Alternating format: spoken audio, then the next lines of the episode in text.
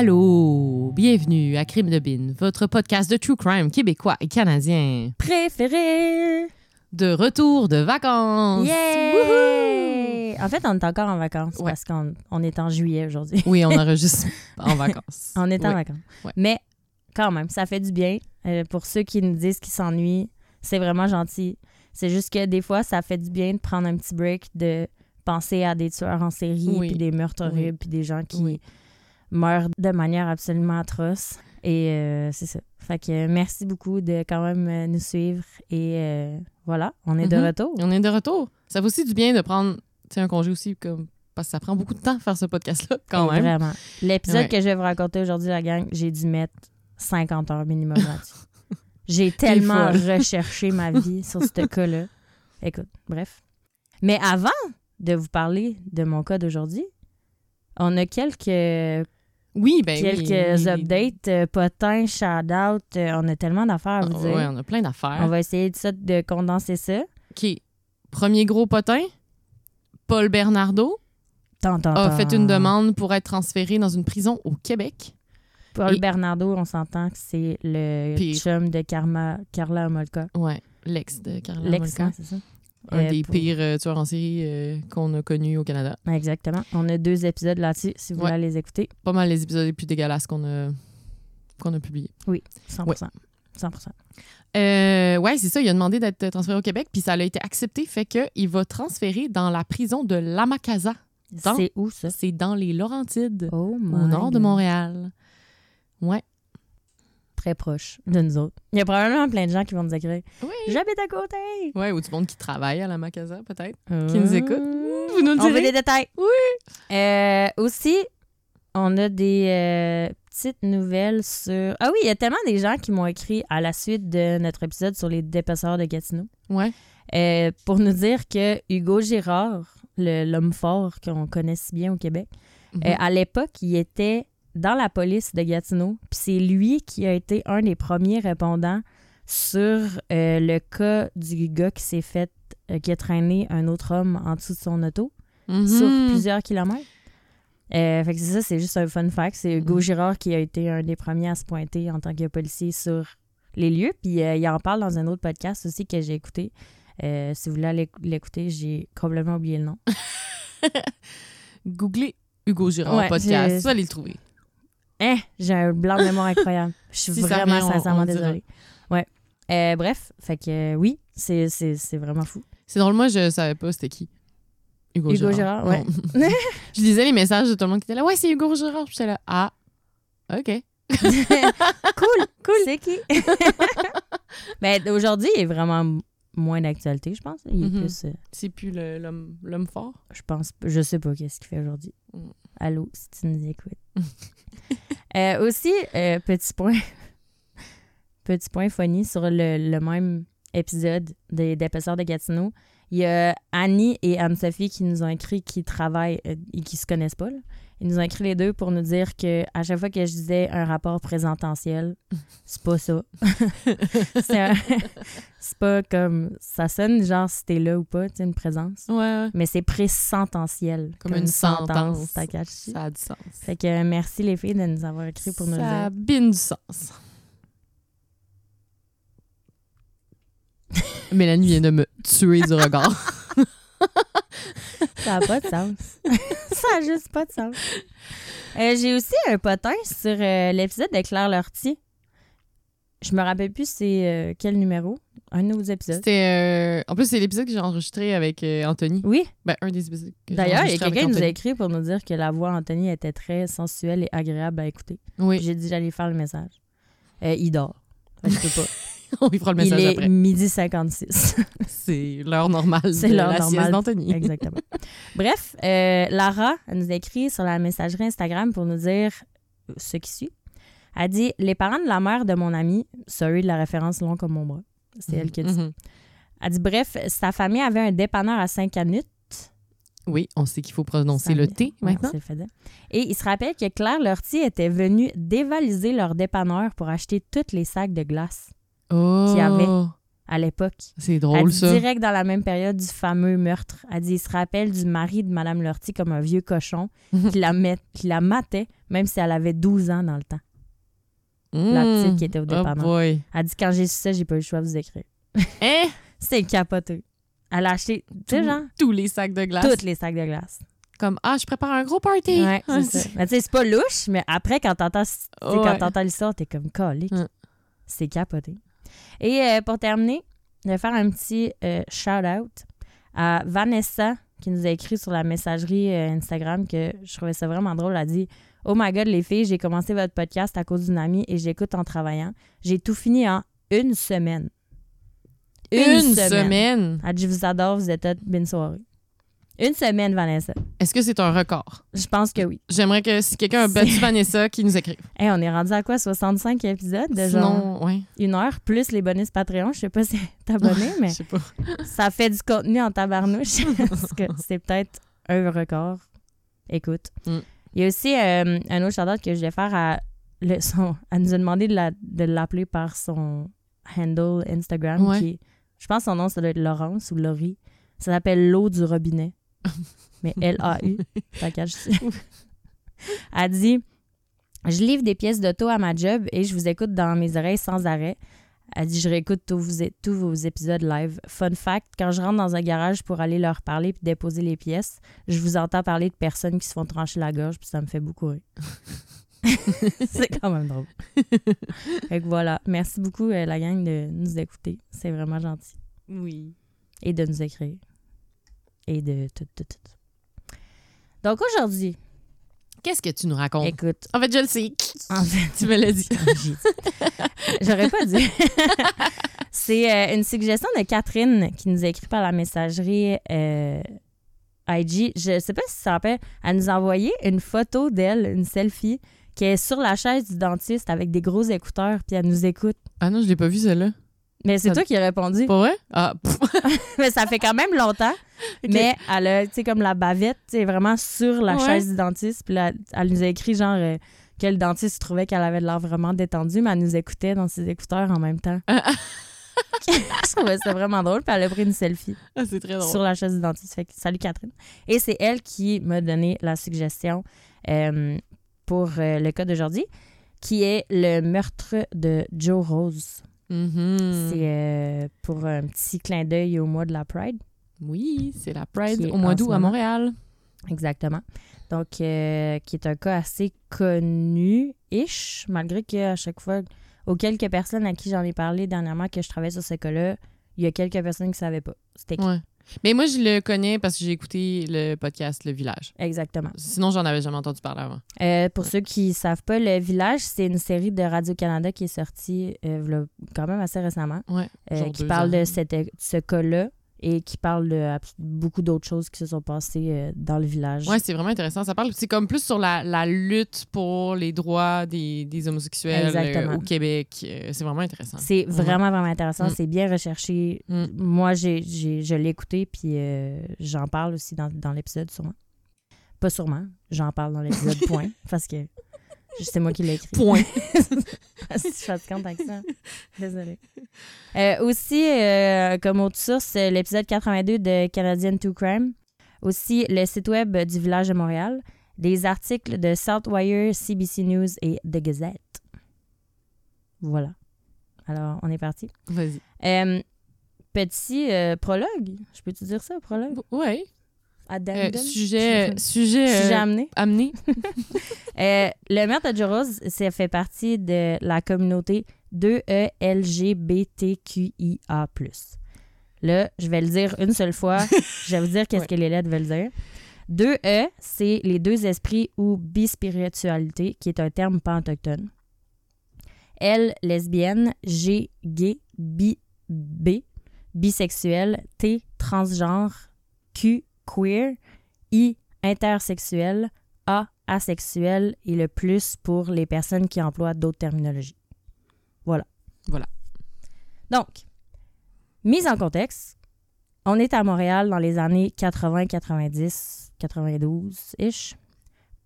Pour la communauté de euh, LGBTQIA+, c'est une période qui brasse vraiment beaucoup. Euh, pourquoi? Il y a trois raisons, raisons majeures. Ouais, j'ai la misère à parler.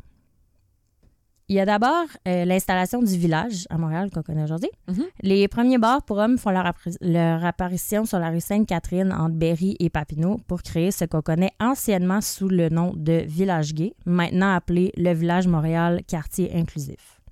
Les bars pour femmes y arrivent un peu dans le secteur plus en 90, 95 à peu près. Ensuite, il y a l'épidémie du VIH qui est à son apogée. Mhm.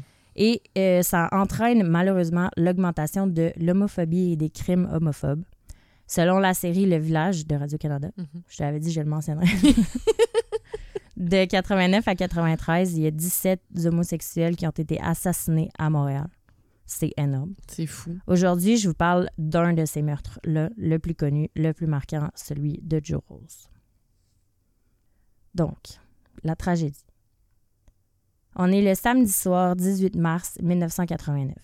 Joe Rose sort avec son ami Sylvain Dutil au club Cox sur la rue Montcalm dans le village. Joe invite son petit frère Jeffrey de 20 ans à venir les rejoindre, mais Jeffrey et son band, ils donnent un concert à Sainte-Thérèse ce soir-là. Mhm. Fait qu'il dit à son frère qu'il va peut-être les rejoindre plus tard. Geoffrey, il sait pas à ce moment-là, mais c'est la dernière fois qu'il va parler à son Mm. frère. Joe et Sylvain passent la soirée, puis une bonne partie de la nuit, on s'entend, au club Cox. Et euh, Joe, ouvertement et fièrement gay, il porte une veste en cuir noir puis une casquette agencée aussi en cuir noir sur laquelle on peut apercevoir ses cheveux rose fluo. Selon ses amis, euh, dans des entrevues que j'ai vues un peu plus tard après sa mort, ils disent, et je cite, que Joe avait toujours l'air très gay. c'est, pas mes mots, c'est eux qui disent ça. Attends, j'ai comme un, un, un questionnement. Est-ce que Rose, c'est son vrai nom de famille ou les gens l'appelaient Rose parce qu'il avait les cheveux roses? Non, c'est son, c'est son vrai nom. C'est son vrai nom. Ouais. OK. Mais Ah, je me demande si lui, se serait pas teint les cheveux de cette couleur-là À cause pour... de ça? Ouais. Ouais. Je sais pas. Peut-être. C'est drôle. OK. Donc, à 3 heures du matin, le club Cox ferme ses portes et Joe et Sylvain se rendent à l'arrêt d'autobus le plus près pour rentrer chez eux. Euh, Point. J'ai vraiment de la misère. C'est parce qu'il y a d'autres. Quand je lis, OK, je suis désolée, je lis l'histoire, mais c'est parce qu'il y a comme d'autres informations qui viennent dans ma tête. Parce que quand j'écris l'histoire, tu sais, on peut, quand on écrit les histoires, on peut pas toutes mettre les détails parce que sinon on raconterait pendant trois Ouais, heures. Puis là, il y a comme des informations qui popent dans ma tête. Puis là, je me dis, Mm. est-ce que je l'ajoute? Mais là, je viens de me dire, si je dis cette information-là, ça va voler un punch plus loin. Ah ouais. Tout ça, ça s'est C'est pas passé pour dans ma que tu l'as tête. pas mis là, tu sais. C'est ça. C'est ça. Fait que je vais juste lire. Je vais m'en tenir à Mélanie du passé qui a bien écrit l'histoire. Puis Mélanie du présent va, va bien faire ça. OK, je suis Ouais. désolée. Donc, ils attendent l'autobus. Ils s'en vont chez eux. L'autobus arrive vers 3h30 du matin, puis les deux hommes montent dans le bus et se rendent à la station de métro Frontenac. Qui est vraiment proche de où j'habitais avant. Dans ce bus-là, il y a plusieurs personnes, dont un groupe d'une douzaine d'adolescents qui étaient vraiment agités. Ce groupe-là, il venait de passer la soirée dans un club pour mineurs, puis il s'était fait expulser du bar parce qu'il causait trop de problèmes. Hmm. C'était des fauteurs de troubles. Dans le bus, le groupe d'adolescents remarque les vêtements, selon eux, très provocateurs de Joe, la petite veste de cuir et la casquette. Et ils commencent à y lancer des insultes homophobes directes. Hmm. On se rappelle qu'on est en 89. Neuf. Quand même. Mais Il a- ça fait pas. Ça c'est- fait pas, ça fait si, pas longtemps. si Non, longtemps, non, mais en c'est ça ça fait longtemps. Ouais. ouais. Euh, Il y a même un des jeunes qui vole la casquette de Joe pour montrer ses cheveux roses à tout le monde, Mm. pour que ses amis puissent encore plus rire de lui. Euh, Joe, voulant pas causer de problème, décide d'aller s'asseoir avec Sylvain un peu plus loin, dans- comme au fond du bus. Mhm. En marchant dans l'allée, il y a un ado de 15 ans qui fait un croche-pied à Joe qui tombe. L'adolescent super arrogant, il demande à Joe de s'excuser. Joe, qui a une personnalité assez euh, Forte. forte aussi, il se lève puis il répond d'aller se faire foutre. Et là, je mange mes mots. Je pense que ce qu'il a dit, c'était fuck you. Quelque chose de même. Euh, parce que c'était un anglophone. Donc, pour le groupe d'adolescents, le manque de respect que Joe vient d'avoir envers eux, ça doit être puni. Plusieurs jeunes se jettent sur Joe, commencent à lui donner des violents coups de poing et coups de pied. Témoin de la scène, la conductrice du bus tente, tente de calmer les jeunes, mais évidemment, elle l'écoute pas. Euh, Dans ce genre de situation-là, la STM a mis en place un système d'urgence en deux étapes. La première étape, c'est d'afficher un message d'alerte à l'extérieur de l'autobus puis d'allumer des phares spéciaux de détresse. Là, j'ai fait des recherches, j'ai pas trouvé le message exact de la STM, Mhm. qu'est-ce qui s'affiche, mais j'ai trouvé celui, par exemple, de Winnipeg. Le message qui s'affiche, je vais te le montrer. Ça dit urgence, appelez le 911 et ne pas monter dans le bus. Check, je vais te montrer la photo. C'est comme en avant du bus de même. Ah. C'est là où c'est écrit, genre le ouais. nom, le. Mais ça, c'était-tu déjà en place, ce système-là, À en l'époque, 89? oui. Oui, C'était pas comme ça parce que ça, c'est des- c'est plus des autobus récents, Ouais, ouais. mais il y avait une manière de l'afficher. Mhm. Je sais pas, en tout cas, bref. Euh, je vais mettre la photo je- pour que vous puissiez voir. là. Donc, la chauffeur active cette première étape-là, mais pas la deuxième, qu'elle aurait, ce qu'elle aurait dû faire. Je t'en parle tantôt. L'autobus arrive à destination à la station de métro Frontenac. Tous les passagers sortent du bus, dont plusieurs membres du groupe d'adolescents, mais certains d'entre eux restent à l'intérieur pour continuer de tabasser violemment Joe et Sylvain. La conductrice tente d'aider les deux hommes, mais elle aussi finit par recevoir de Mhm. nombreux coups. Y avait-tu d'autres passagers à part les Oui. jeunes? Ouais. Puis ils se sont juste poussés. Exactement. C'est alors que la conductrice a décidé de déclencher la deuxième étape du système d'urgence de la STM. Elle presse un bouton qui lance un appel direct à la police, mais à ce- rendu là, il est un peu trop tard. Ouais. Euh, fait intéressant, plus tard, la chauffeur dira en cours que pendant sa formation, on lui a enseigné d'activer la deuxième étape du système d'urgence de la STM juste si elle était en danger, Hmm, pas ok, les ouais. passagers. Donc, tu sais, Mm. parce que les gens étaient comme, mais pourquoi, Pourquoi t'as pas, pesé le direct, bouton? Puis elle est comme, mais c'est pas ça qu'on m'a. en Ouais. Elle, elle faisait juste suivre sa Ouais. formation dans le fond. C'est pas de sa Mm. faute. là.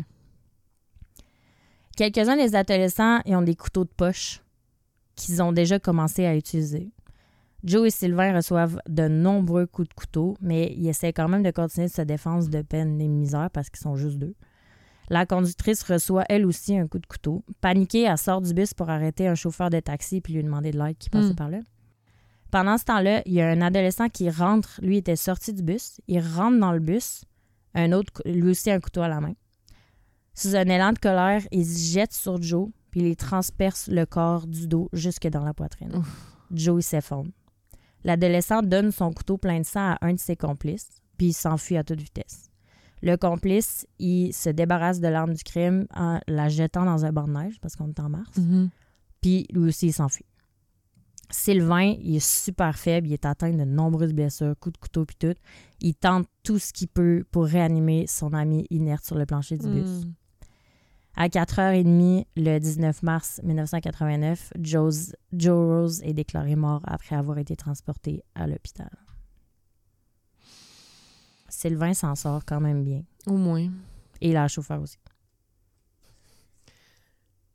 Ouais, je, je connaissais l'histoire, mais qui risque que c'est fâchant? Il y a tellement ah. de choses à dire là-dessus, c'est dégueulasse. Joseph Rose est né le 27 décembre en 1965 à North Sydney, au Cap-Breton, en Nouvelle-Écosse. Enfant, Joe y déménage avec ses parents et son petit frère Jeffrey à Montréal. Il était homosexuel, ouvertement fier de l'être, et ce, depuis ses 16 ans. Hmm. Ses amis, sa famille le décrivaient comme amical, sympathique, ouvert d'esprit, très charmant, une boule d'énergie à la confiance indestructible. Très ouvert d'esprit, Joe, il craint pas l'intimidation, il a le cœur sur la main, puis il est toujours prêt à militer pour les causes qui lui tiennent à cœur. Un militant, un mentor, mais surtout un exemple à suivre et un pionnier dans l'acceptation de la différence. Tu sais, dans ces années-là, c'était pas, euh, Non, non, c'était pas facile là, de, s'afficher euh, ouvertement Zéro. gay. Là. Zéro. Euh, très jeune, Joe il comprend que sa confiance en lui peut aussi servir aux autres victimes d'intimidation, mais surtout victimes d'homophobie.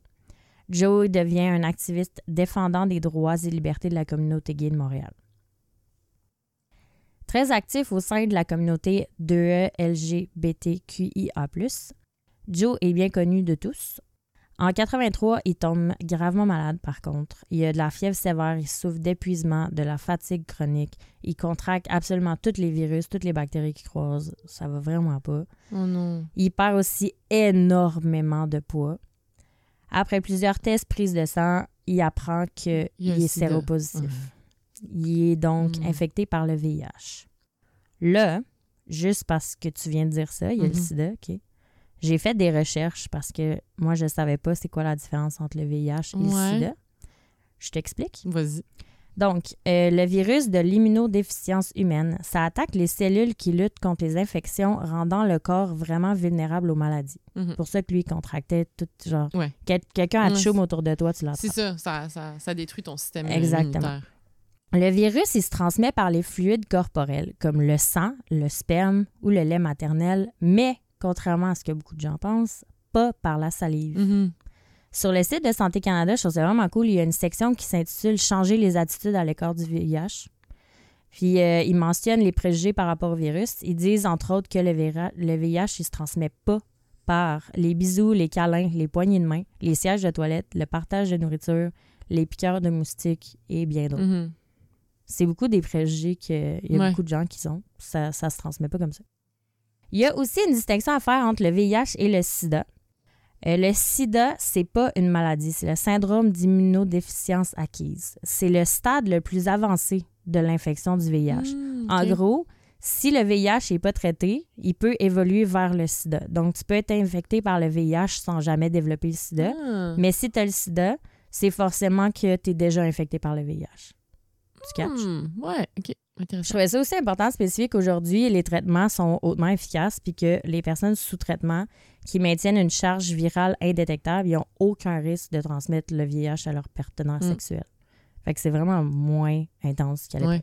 Puis même, d'ailleurs, j'en ai entendu parler cette semaine que euh, c'est le sixième cas de personnes guéries du VIH com- complètement Hein? par une greffe de moelle osseuse. Wow! Ouais. Bon, tu vois. C'est le sixième cas dans toute, toute la Terre, toute l'histoire. là, y en Mais a quand beaucoup, même, mais quand même, ils sont comme en train de, développer comme des traitements qui, qui guérissent complètement. là. Pas juste qui font que la personne reste en vie, là, comme les traitements qui Ouais. existent. Ah, c'est capoté, Ouais. ça. Ouais. Euh, Il y a Statistique Canada qui dit qu'à la fin de 2020, il y avait 62 790 Canadiens qui vivaient avec le VIH, puis que 24,6% d'entre eux sont des femmes. Donc, ça Ah. touche pas juste les hommes. Attends, c'était quoi, le c'était quoi la proportion canadienne? J'ai j'ai zappé. euh, Euh, ben, il y a 60, à peu près 63 000 Canadiens. 63 000 Canadiens. Puis là-dessus, il y a 25 donc le corps que c'est des femmes. Hmm. C'est- Je savais pas, moi, que les femmes pouvaient avoir le VIH. Ben, moi, je savais, mais je j'aurais pas pensé que c'était aussi élevé. euh, Le corps, pro- quand même. Proportion, ouais. Donc, bref, euh, comme j'ai mentionné, ça c'est la fin de mon petit cours 101 sur le VIH-Sida. Donc, comme j'ai mentionné, on est en 83. C'est le début de l'épidémie du VIH. À l'époque, on savait comme pas grand-chose du virus ou de son mode de transmission. Tu sais, tout ce que Mhm. je viens de te dire, on savait pas tout ça. Ouais. On savait juste que les hommes de la communauté gay étaient les plus touchés. Donc, les médias se faisaient un plaisir. Et quand je te dis un plaisir, j'ai tellement lu d'articles de l'époque Hmm. qui parlait du virus comme, en comme étant, et je cite, le cancer gay. Oh my God. Rien à ajouter. Donc, Joe témoigne la situation et la vivant lui-même. Il décide de militer pour améliorer les conditions des personnes vivant avec le VIH. Il commence par annoncer la nouvelle à sa famille, avant de, de it out there. Euh, Jeffrey, son petit frère, il est dévasté, euh, évidemment, mais il accepte quand même tout de même bien la nouvelle. Les parents de Joe, un peu moins. Le reste de la famille, ses oncles, tantes, cousins, cousines, ils coupent complètement les ponts. Aïe. Et là, Joe, il est comme physiquement et mentalement très faible. Ouais. Donc, euh, il choisit de se protéger. Il s'éloigne un peu de ses parents, de sa famille pendant un certain temps parce qu'il ne peut pas gérer le stress de la situation. Euh, heureusement, il y a quelques mois plus tard, ses parents ils le recontactent pour faire à nouveau partie de sa vie. Hmm. Quand il est décédé, ses parents ils faisaient quand même, OK. il faisait partie de sa vie. Joe il continue de militer pour les conditions des personnes vivant avec le VIH. Il se dévoue tellement à la cause qu'il décide de s'inscrire en sciences infirmières au collège Dawson. Pendant ses études, il écrit une chronique sur les droits des homosexuels dans le journal du collège, puis il met sur pied le club, etc., pour créer un espace sans jugement aux étudiants de la communauté de euh, LGBTQIA+, et les autres étudiants aussi. Le club existe encore aujourd'hui. Il y a même une plaque commémorative qui a été euh, qui est euh, sur le mur du club. Je te la montre Oh. pour la commé- commémorer euh, son 30e, le 30e anniversaire de son décès en 2019. Après quelques années, le système immunitaire de Joe il devient tellement faible que son corps n'a plus la force de lutter contre les infections. Son VIH se transforme en sida, donc le stade le plus avancé du VIH. En 1980, il existe juste un médicament qui allège les symptômes du sida qui coûte 120 par mois À l'époque, c'est beaucoup d'argent. Ouais. En tant qu'étudiant, Joe, il a vraiment pas beaucoup d'argent. Il trouve à peine le moyen de payer son appartement à 400 dollars par mois plus sa médication. Il n'y arrive Mhm. pas. Après quelques mois, il a même plus assez d'argent pour s'acheter de la nourriture. Il doit donc comme faire le choix entre manger ou sa médication. Hmm. Euh, donc, il choisit d'arrêter sa médication pour pouvoir manger. Son système immunitaire, il se met à dégrader dramatiquement. Il souffre maintenant d'un cancer de la peau et de l'intestin, puis il a des graves problèmes neurologiques. Ça va vraiment pas. Hmm. À ce stade-là, Joey est obligé d'abandonner l'école par manque de force, mais il tient tout de même à avoir un semblant de vie normale. Et il reçoit à ce moment-là une, a- une allocation d'invalidité du gouvernement, puis il travaille à temps partiel comme DJ dans un bar du village. Quand même. Il est aussi à fond dans son activisme pour les droits euh, de la communauté. Il adore aussi provoquer, continue à provoquer, Mhm. il attire l'attention pour faire parler. Il porte souvent un chandail écrit dessus « Personne vivant avec le sida Hmm. Il fait des entrevues. Il a fait une entrevue télévisée avec ce chandail-là. Wow. C'est en 80, là. c'est quand Les gens bold. avaient peur d'approcher quelqu'un qui avait le sida là, à cette époque-là. Oh. Mais Yeah. c'est peut-être que le fait comme qu'il savait qu'il allait mourir bientôt, ça faisait qu'il avait pas peur de rien. Tu sais, il avait rien à perdre. genre. Exact. Ouais. C'est ce que je pense aussi. Mm. Il travaille aussi à la création d'une section montréalaise du groupe d'activisme politique new-yorkais ACT UP. ACT UP, les lettres, ça veut dire Coalition contre le sida pour libérer le pouvoir. Donc ça, c'est basé à New York, puis lui, il voulait comme ouvrir ça à Montréal aussi. Mhm. Euh, à 23 ans, Joe il atteint la phase terminale du sida, puis il passe beaucoup de temps à l'hôpital pour recevoir un traitement de 5 injections, injections par semaine. Euh, il lutte contre des pneumonies récurrentes, ses cheveux tombent, il perd plus de 30 livres, ça va vraiment pas. Au moment de sa mort, c'était ça l'information que j'ai pensé tantôt puis que je voulais pas Ah. dire. Il habitait dans un centre euh, pour personnes atteintes de ce Ah, virus-là, où tu peux recevoir, recevoir tes Des injections. soins, puis... C'est ça que j'allais dire au début, Mais là, t'aurais quand j'ai dit point. gâché le punch. Exactement. Ouais. Voilà. Je vais vous expliquer comment mon cerveau réfléchit. Donc, Joe, il sent que la fin est proche. Il a même fait ses propres arrangements funéraires pour pas que ses parents et son frère y aient à s'en occuper. Hmm. Euh, il sait juste évidemment pas que c'est pas du sida qui va mourir. Il y a eu beaucoup de ré- répercussions après le meurtre de Joe Rose. C'est pour ça que c'est le plus connu Mhm. de, des 17 meurtres qui ont été commis dans ces années-là. La raison pour laquelle le meurtre de Joe Rose il représente un point tournant dans les droits et libertés des membres de la communauté de LGBTQIA+, c'est parce qu'avant le meurtre de Joe Rose, il- les gens avaient comme pas conscience des réels dangers de l'homophobie. Mais là, sont en colère puis sont prêts à se battre. Parce que Joe, Mhm. il était vraiment euh, connu dans la communauté, il était actif, il, il militait beaucoup, il était Mhm. partout, tout le monde le connaissait. Fait que là, eux autres sont comme, vous nous avez enlevé Joe. Ouais. D'une façon Horrible. horrible, Ça injustifiée totalement. Le 21 mars 89, donc deux jours après l'assassinat de Joe, la communauté organise une manifestation spontanée contre l'homophobie. Il y a à peu près 200 personnes qui se rassemblent pour marcher jusqu'à la station de mé- métro Frontenac, là où Joe a Mhm. été assassiné. Il y a 10 voitures de police avec à bord 15 agents qui se présentent sur place et qui menacent les manifestants avec des matraques. Hmm. Euh, les manifestants, heureusement, ils réussissent quand même à se rendre jusqu'à la station Frontenac parce qu'ils sont vraiment plus nombreux que les policiers. Trois mois plus tard, a lieu à Montréal la cinquième conférence internationale sur le sida. C'est un important, euh, un important, un, important, un important. un important rassemblement, merci. Pour la, rassemblement et important Ouais, c'est ça. Ouais. un important. Mm. Ouais. Un important rassemblement pour la santé mon- mondiale qui a lieu tous les deux ans. À cette conférence, il y a des scientifiques, des médecins, toute la communauté de la santé qui discutent des données les plus récentes pour accélérer la lutte contre le VIH. Étrangement, il n'y a aucune personne vivant avec le virus qui a jamais été invitée à cet événement-là. OK.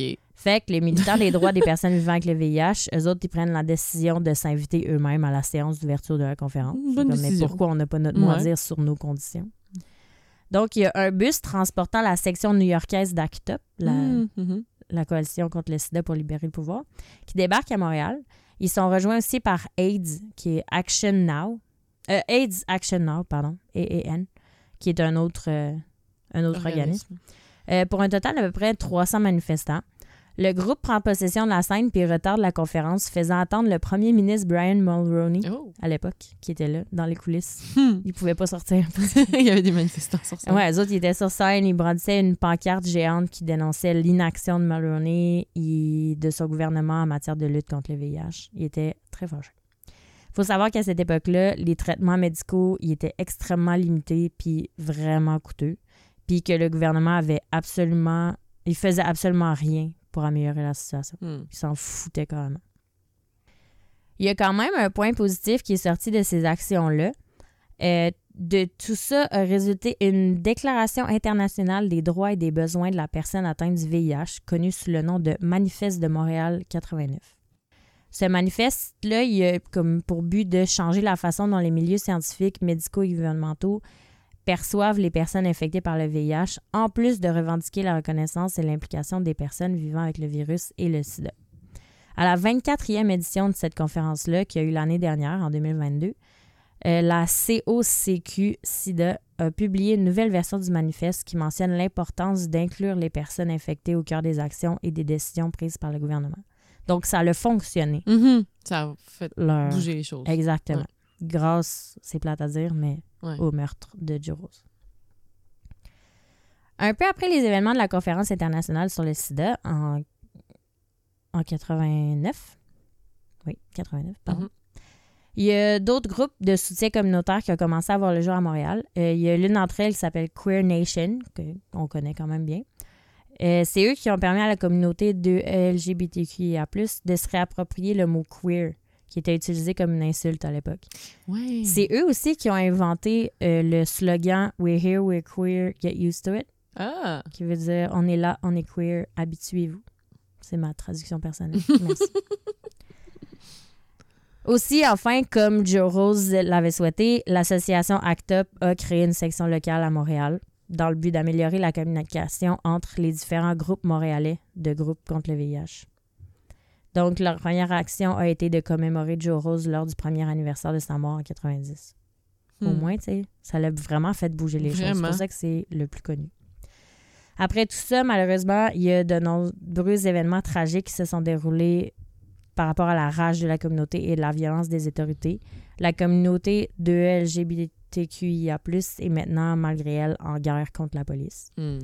Il y a des événements comme le sexe garage, de nombreuses manifestations, il y a un dead-in, puis vraiment plusieurs choses qui ont eu lieu. Tu sais quoi un dead-in? Non, ça, Je savais pas c'était quoi. C'est comme un bed-in, comme Ouais. Yoko Ono a fait avec John Oui. Mais un dead-in, c'est... euh, ils ont fait ça, ils se sont pointés à la place euh, des Jardins, ou la Mm. place des Arts, là. Ouais, ouais. Puis euh, ils se couchent par terre, puis ils font comme s'ils sont morts. Ah, OK. Puis le but, c'est euh, pour montrer l'inaction du gouvernement envers Mm. certains, ben eux, c'était les, les droits de, Mhm. des personnes vivant avec le virus.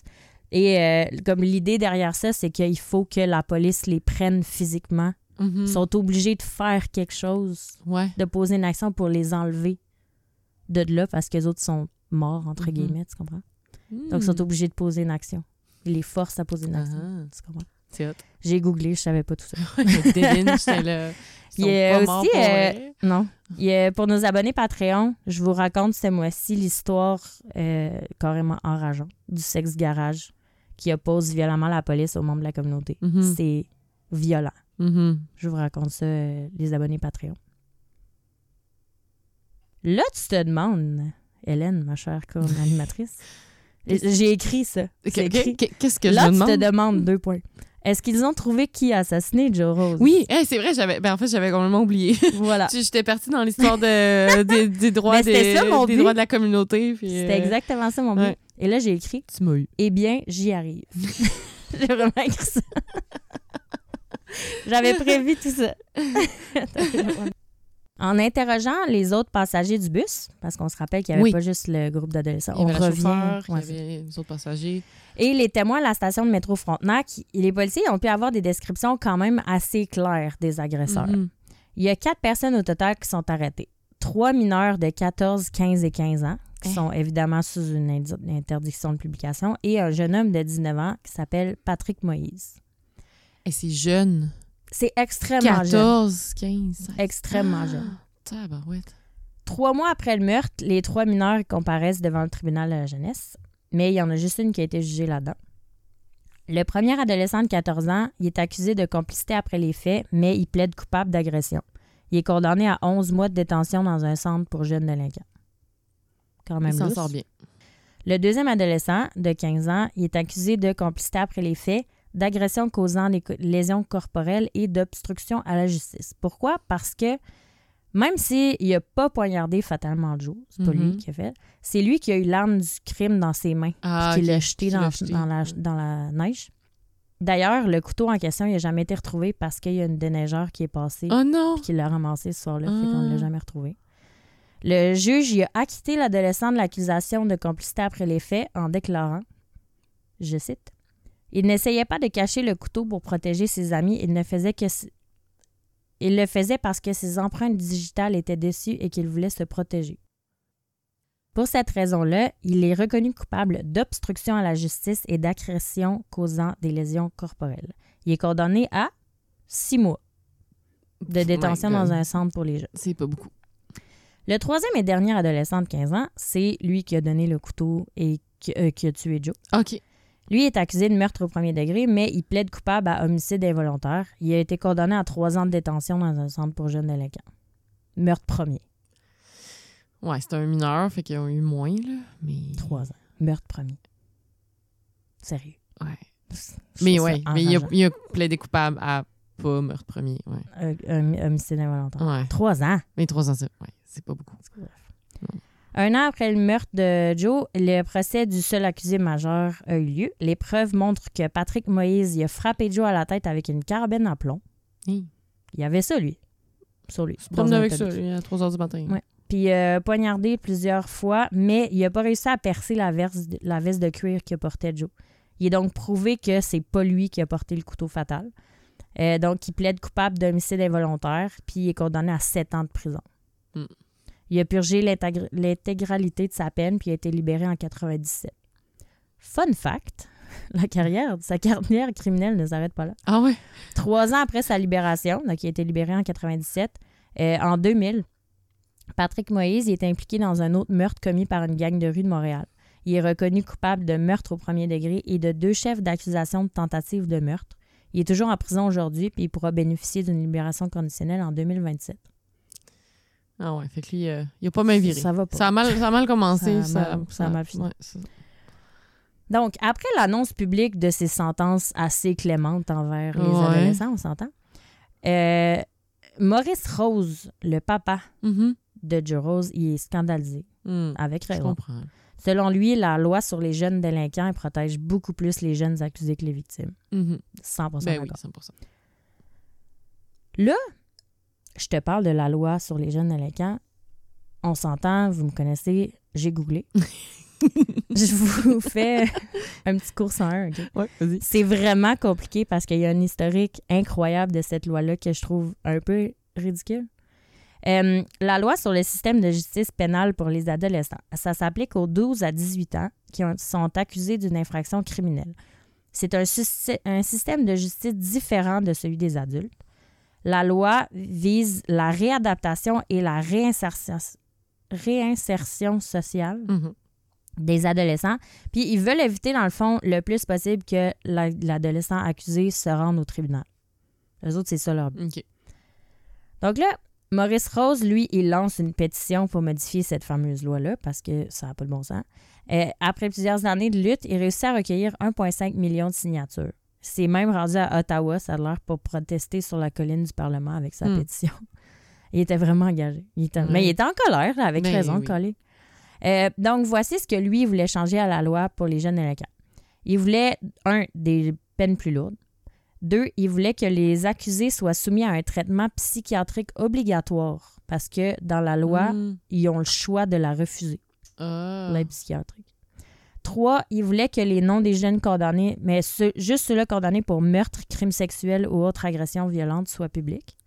Et quatre, il voulait que les accusés de meurtre, de crime et euh, de meurtre et de crimes sexuels soient jugés comme des adultes. Hmm. C'est ça que sa pétition a demandé. Donc là, sur le site éducalois.qc.ca et sur... euh, mon Dieu, tellement, j'ai tellement fait de recherches là-dessus, aucun sens. J'ai essayé de suivre, OK, la loi sur les jeunes contrevenants, Ouais. combien, comment ça marche, OK? C'est, à la- ça a apparu en 1908. En 1908, ça s'appelait la loi sur les jeunes délinquants. Puis ça, c'était la faute, ils plaçaient toute la faute de ce que les jeunes avaient fait sur les parents. Donc, les jeunes n'avaient rien. Ah ouais. C'était toute la faute des parents. Après ça, un peu plus tard, j'ai pas l'année exacte, mais euh, ils l'ont modifié. Ça s'appelait la loi sur les délinquants juvéniles. juvéniles. Et ça, c'était plus sévère envers les jeunes, mais il n'y avait quand même pas d'option de prison pour les jeunes. OK. Après ça, en 85, il y a eu un projet de loi qui a été euh, déposé pour faire euh, apporter un équilibre entre la protection du public et les jeunes délinquants parce que c'était Ouais, pas parce assez qu'il n'y sévère. a pas de peine du tout. euh, c'est un peu euh, C'est ça, c'est nous. les gens qui commettent pas de meurtre, Mhm. on est terrorisés par les adolescents qui peuvent faire n'importe quoi. Mm, Qui peuvent commettre des meurtres. Ouais. sans tirer. Mhm. Ah, donc là, de ça, il y a une nouvelle loi qui a été faite, la loi sur les jeunes contrevenants, qui, a- qui ont mis une peine maximale de deux ans. Après ça, là, il y a eu le meurtre de Joe Rose en 89. Ouais. En 90, la pétition de Maurice Rose. Et lui, il gagne une partie de son combat Mhm. sur les quatre... euh, Quatre ces quatre points, demandes. euh, ils ont changé en 94 la peine maximale à 10 ans, OK. Ouais. ce qui est quand même bien. Mhm. Et là, en 2003, ça a été, la loi contre, euh, des- sur les jeunes délinquants a été complètement supprimée. Donc, ils ont tout détruit, puis ils ont recommencé. Ça a été remplacé par la loi sur la justice pénale pour mineurs. La nouvelle loi, en 2003, elle n'a plus l'objectif de dissuader les jeunes de commettre des crimes, mais elle étudie des circonstances à l'origine de leur comportement. Donc là, ils vont vraiment creuser. Qu'est-ce qui a Évaluation mené à psychiatre. ça? ouais. Exactement. Euh, on veut les soumettre à des conséquences significatives, les réadapter puis les intégrer dans la société le plus rapidement possible. Mhm. En 2012, c'est mon dernier point, la loi est remodifiée pour revenir à l'objectif de dissuader les jeunes de commettre des actes criminels. OK. OK. Ce qui OK. Un- faut quand même qu'il y ait un peu de dissuasion, mais oui, aussi beaucoup de, de psychologie et de psychiatrie. Oui, aussi. oui. Ouais. 100 Donc, voici ce qu'elle en est aujourd'hui. Je vous ai fait un petit résumé. OK? Euh, sous cette loi, quand il y a un jeune qui est accusé d'un acte criminel, le juge peut choisir, choisir parmi sept types de peines à donner à un adolescent. Ce qui est quand même un peu frustrant parce que sont très, très, très, très légères. Un, un avertissement. Deux, tu peux avoir une absolution avec ou sans condition. Les conditions peuvent être genre une, écrire une lettre d'excuse à la victime, faire du travail bénévole, Mhm. bla bla. Deux, une amende, mais ils ont établi un maximum de 1000 dollars. Mm, OK. Pas grand-chose. Non.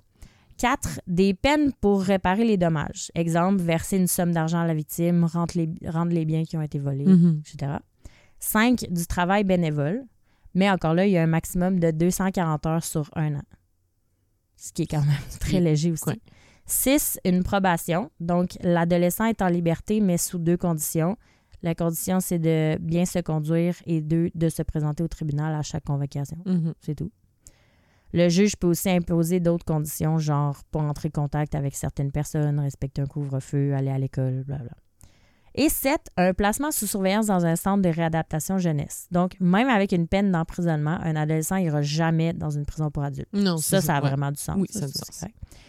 Un adolescent peut quand même recevoir une peine pour adulte, mais c'est extrêmement rare. Puis il y a des conditions. Genre, il faut qu'il ait 14 ans et plus, il faut que ce soit. euh, faut qu'il y ait un adulte qui aurait commis l'infraction qui pourrait recevoir une peine de plus de deux ans. Mhm. Bref, voilà ce qu'il y en est aujourd'hui. Donc, c'est les sept options qu'un juge peut donner quand un adolescent est accusé d'un crime, incluant meurtre, viol, Ouais, ouais. Tout. fin de ma parenthèse sur la loi des jeunes délinquants. c'est parce que c'est vraiment compliqué, puis il y a tellement une historique étrange de Ah, c'est des bébés, on va pas leur donner trop de tapes sur les doigts. Ah, mais finalement, c'est quand même des êtres humains, puis c'est quand même des. Tu sais, ils ont un cerveau à cet âge-là. C'est quand même. c'est des agresseurs puis des tueurs. euh, Exactement. C'est très mitigé ouais. parce que c'est vrai que c'est des bébés, mais en même Mm. temps, c'est des adultes en devenir. Genre, à 18 ans, tu peux acheter tout ce que tu veux. Tu peux Ouais, fumer des cigarettes, tu peux aller dans les bars, tu peux boire de l'alcool, tu peux faire n'importe quoi à 18 Ouais. ans. Fait que pourquoi à 17, C'est comme à 17, si tu tues quelqu'un, t'es chill? t'es chill, mais à 18, ben là, 25 ans de prison. Ouais. C'est comme. Puis en plus, à 17, tu peux juste faire.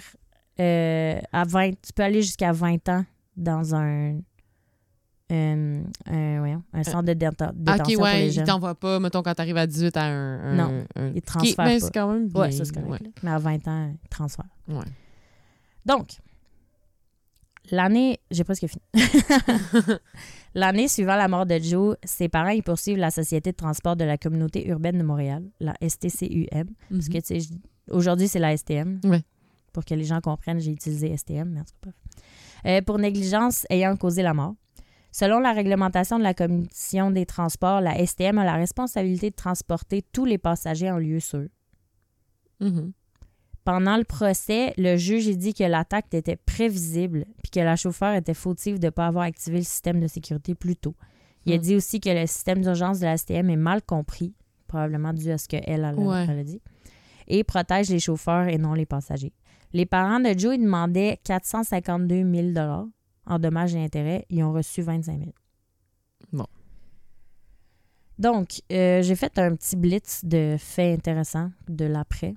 Euh, L'assassinat de Joe Rose a, alimenté la lutte pour la légalisation du mariage entre personnes du même sexe. Le mariage civil est légalement reconnu au Canada le 20 juillet 2005. Oui. Ça fait pas tant longtemps. Non, ça, fait, ça va, ça va faire même 20 pas ans. 20 ans. Ouais, ça. Le 12 novembre 2019, pour commémorer les 30 ans du meurtre de Joe Rose, il y a une proposition qui a été présentée à la ville de Montréal par Matt McLaughlin. McLaughlin? J'ai vraiment peur de manger son, son nom. Euh, c'est un travailleur social militant des droits des homosexuels. Euh, lui, il voulait nommer la place à côté de la station de métro Frontenac, la place Joe Rose. Mhm. Euh, je sais pas ce qui est devenu de cette proposition-là, mais de ce que je sais, ça s'appelle pas comme ça. Ben, il y a la place Frontenac. Mais ça, lui, il voulait Ouais. que ce soit la place Joe Rose. Moi, je suis d'accord. Moi aussi. Mm. Mais je vois pas qui serait contre. Euh, il y a aussi un fun fact euh, le Canada a décriminalisé les relations homosexuelles en 69. Avant ça, une relation entre personnes du même sexe constituait un crime passible de 5 à 14 ans de prison. C'est capoté. En 69, genre nos parents ils étaient nés là. Ouais. C'est capoté, c'est ridicule. Euh, puis aussi, un fait un peu plus euh, positif, en 2021, on a observé la plus faible réduction en 5 ans du nombre de nouvelles infections VIH dans le monde par rapport à 2020. Yeah. Donc, ça decrease, ça Ça diminue. dé- diminue. ouais. Et euh, voilà, c'est mes fun facts de fin. En fait, ce qui est frustrant avec ce, ce cas-là, c'est, j'en ai pas beaucoup parlé, mais j'en ai pas parlé du tout en fait, c'est que dans les médias, quand ça s'est arrivé, on parlait de violence, de sécurité dans les, de manque de sécurité dans les autobus, on Mhm. parlait des gangs de jeunes de rue, on parlait de crimes raciaux, mais on n'a jamais mentionné un crime homophobe. C'est ça qui a comme alimenté Oh la God. colère. alors que c'était 100% ça. C'était. Il n'y a rien d'autre que ça. Mais dans les médias, puis tous les articles de journaux que j'ai lus, tout, de l'époque, même quasiment aujourd'hui, Mm. ça c'est jamais mentionné que c'est un crime homophobe. Fait que je pense que c'est pour ça qu'il y a des séries comme Le Village. Mm. Tu sais, il y a beaucoup de choses qui sortent maintenant Ouais. parce que j'ose croire que l'homophobie est moins présente aujourd'hui Mhm, qu'avant. mhm. Peut-être que c'est moi qui se mets la tête dans le sable, mais Ben non, vraiment, je pense. Là. Fait que c'est ça qui est vraiment. Puis, tu sais, juste pour, sur les médias, j'aurais pu en dire et en dire et en dire. Ça, la police, le gouvernement, les médias, c'était tout contre Mm. la communauté. Fait que c'est pour ça qu'il y a autant de choses qui sont émergées Ouais. de ça. Ben, c'était comme la grosse goutte qui fait déborder le vase. Là. Ouais. T'sais, déjà, la communauté était plus capable. euh, c'était... Ouais, il était déjà à bout. Puis, Non, euh, c'est avec- ça. hey, 17 meurtres Mm. d'homosexuels dans le village. C'est assez pointu. Très C'est un là. petit milieu. Là. C'est un très Ouais. petit milieu. Ouais. Tout le monde se connaissait. J'ai écouté Mm. beaucoup d'entrevues sur des, des passants dans la rue qui se faisaient interviewer, euh, comme dans les années 90, qui disaient Mhm. le mode de Joe Rose, puis tout le monde disait Hey, je le connaissais, je le connaissais. Mm. C'est fou. Fait c'est pour ça que c'est un cas qui a été extrêmement marquant pour la communauté euh, dans les années 90. Voilà. Ah, mais bravo! J'ai vraiment. J'espère que ça vous a instruit un petit peu, puis ça vous a aidé à comprendre. Oui, c'était vraiment intéressant. Même moi, tu sais, je connaissais l'histoire, mais je m'en- tu sais, j'avais quand même oublié des détails. Puis euh, j'ai appris plein de choses. Yay! Yeah! Ça me fait comme un, un nouveau devoir de Ouais! d'avoir comme un petit cours en un de quelque chose à chaque fois. J'essaie d'a- d'apprendre. Mais c'est parce que souvent, tu sais, comme on le sait pas qu'est-ce qu'on dit, Mhm. Tu sais, comme j'ai parlé du VIH, puis automatiquement, t'as dit, tu sais, sans. Ouais. T'as fait, ah, il y avait le sida. ouais. Pas nécessairement. Tu sais, moi, je savais pas c'était quoi la Mm. différence, puis je me dis à chaque fois que je google quelque chose, je dois pas être la seule à le googler. Ben non. Non, non. Fait que voilà, Mm. c'est mon petit, euh, mon petit grain de sel que j'apporte à nos centaines de milliers de- d'auditeurs. fait que voilà. Fait que bonne Pride, la Ben gang. oui, bon, moi de la fierté. Puis Oui. On se revoit dans, Dans, dans deux, semaines, probablement. Comme Ben- ben, d'habitude. comme d'hab.